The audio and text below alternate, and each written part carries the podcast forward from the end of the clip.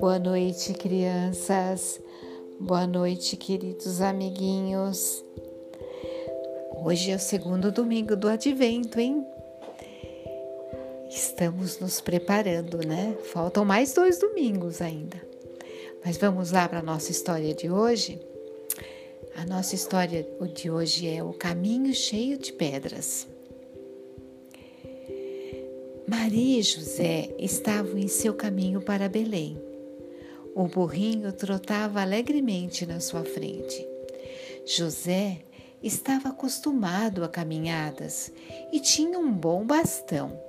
Com este, ele podia dar longos, largos passos. Maria, a querida Mãe Divina, se esforçava muito em acompanhá-lo, mas seus pés, delicados, sempre de novo batiam nas pedras, pedras escuras e afiadas que haviam no caminho. Assim mesmo, ela se continha com esforço para não deixar perceber que sentia dores. Mas aí, uma lágrima saltou de seus olhos. Essa ela não conseguiu conter. O burrinho, obviamente, não notou nada, e nem José, que estava atento em não errar o caminho. Só o anjo que acompanhava os três em sua caminhada notou que Maria chorava. Ele se abaixou até ela e lhe perguntou: Querida serva do Senhor, por que chora? Você está em seu caminho a Belém onde darás à luz a criança divina. Isso não te deixa feliz? Maria respondeu: Com muito prazer, quero receber a criança divina. E também não quero me queixar. Só as pedras escuras e pontiagudas batem e espetam os meus pés e o meu caminhar se torna difícil. Quando o anjo escutou isso, olhou para as pedras em seu olhar claro e brilhante.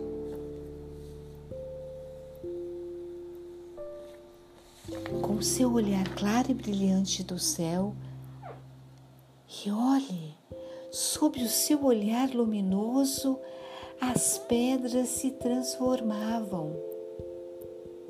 Elas afilavam os seus cantos e pontas e absorviam um brilho de cores e algumas até ficavam transparentes, como vidro, e brilhavam na luz que vinha do anjo.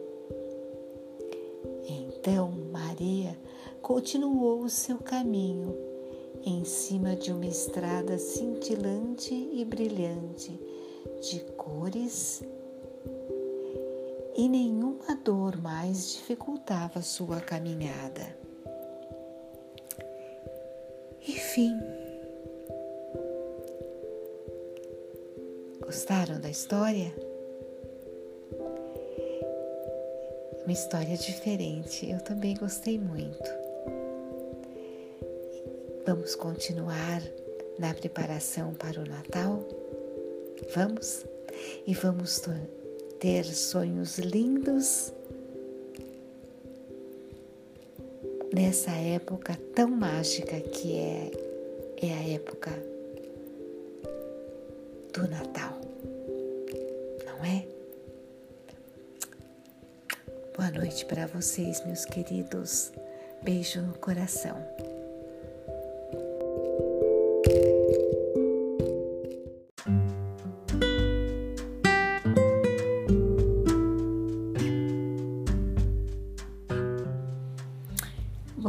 Noite, meus amiguinhos.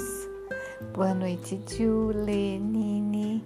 Boa noite, Amanda, Maria Clara, Matias, João Pedro, Marcelo, Catarina, Daniel e todos os meus amiguinhos que ouvem a história. Hoje eu vou contar para vocês uma história que eu achei muito encantadora é, não é bem uma história, é uma lenda. É a lenda do alecrim. A avó de vocês devem ter esse, essa, essa planta na casa dela. Então, quando vocês forem lá, procurem é, saber dela, procurem sentir o aroma, ver como é que é essa planta. Aí vocês vão entender melhor essa história, tá bom? Então vamos lá. A lenda do alecrim. Dizem que quando a Sagrada Família fugiu para o Egito, com Maria levando em seus braços o menino Jesus, as flores do caminho iam se abrindo à medida que eles passavam por elas. O lilás ergueu seus galhos orgulhosos e emplumados. O lírio abriu seu cálice. O alecrim, sem pétalas nem beleza, se entristeceu, lamentando não poder agradar ao Deus menino. Cansada, Maria parou à beira do rio e, enquanto a criança dormia, lavou suas roupinhas.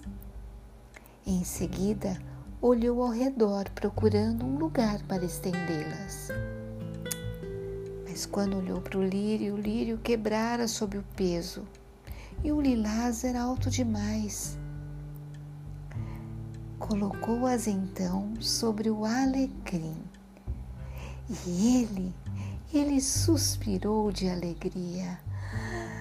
Ai, agradeceu de coração a nova oportunidade e as sustentou as roupinhas ao sol durante toda a manhã. Quando Maria foi recolher a roupinha, agradeceu, dizendo: Obrigada, gentil alecrim Daqui por diante, ostentarás flores azuis, como o meu manto azul. E não apenas flores te dou em agradecimento, mas em todos os galhos que sustentaram as roupas do pequeno Jesus serão aromáticos eu abençoo folha, caule e flor, e a partir desse instante terão aroma de santidade e emanarão alegria. Enfim, é bonitinha essa história, né? Eu achei ela muito encantadora. Como essa época, né? Mágica, encantadora. Vocês viram todas as plantinhas, todas as flores do caminho queriam agradar ao menino Jesus, queriam dar presentes para ele, flores. E nós também queremos dar presentes para ele. E vocês estão pensando num, num presente para ele? Hum.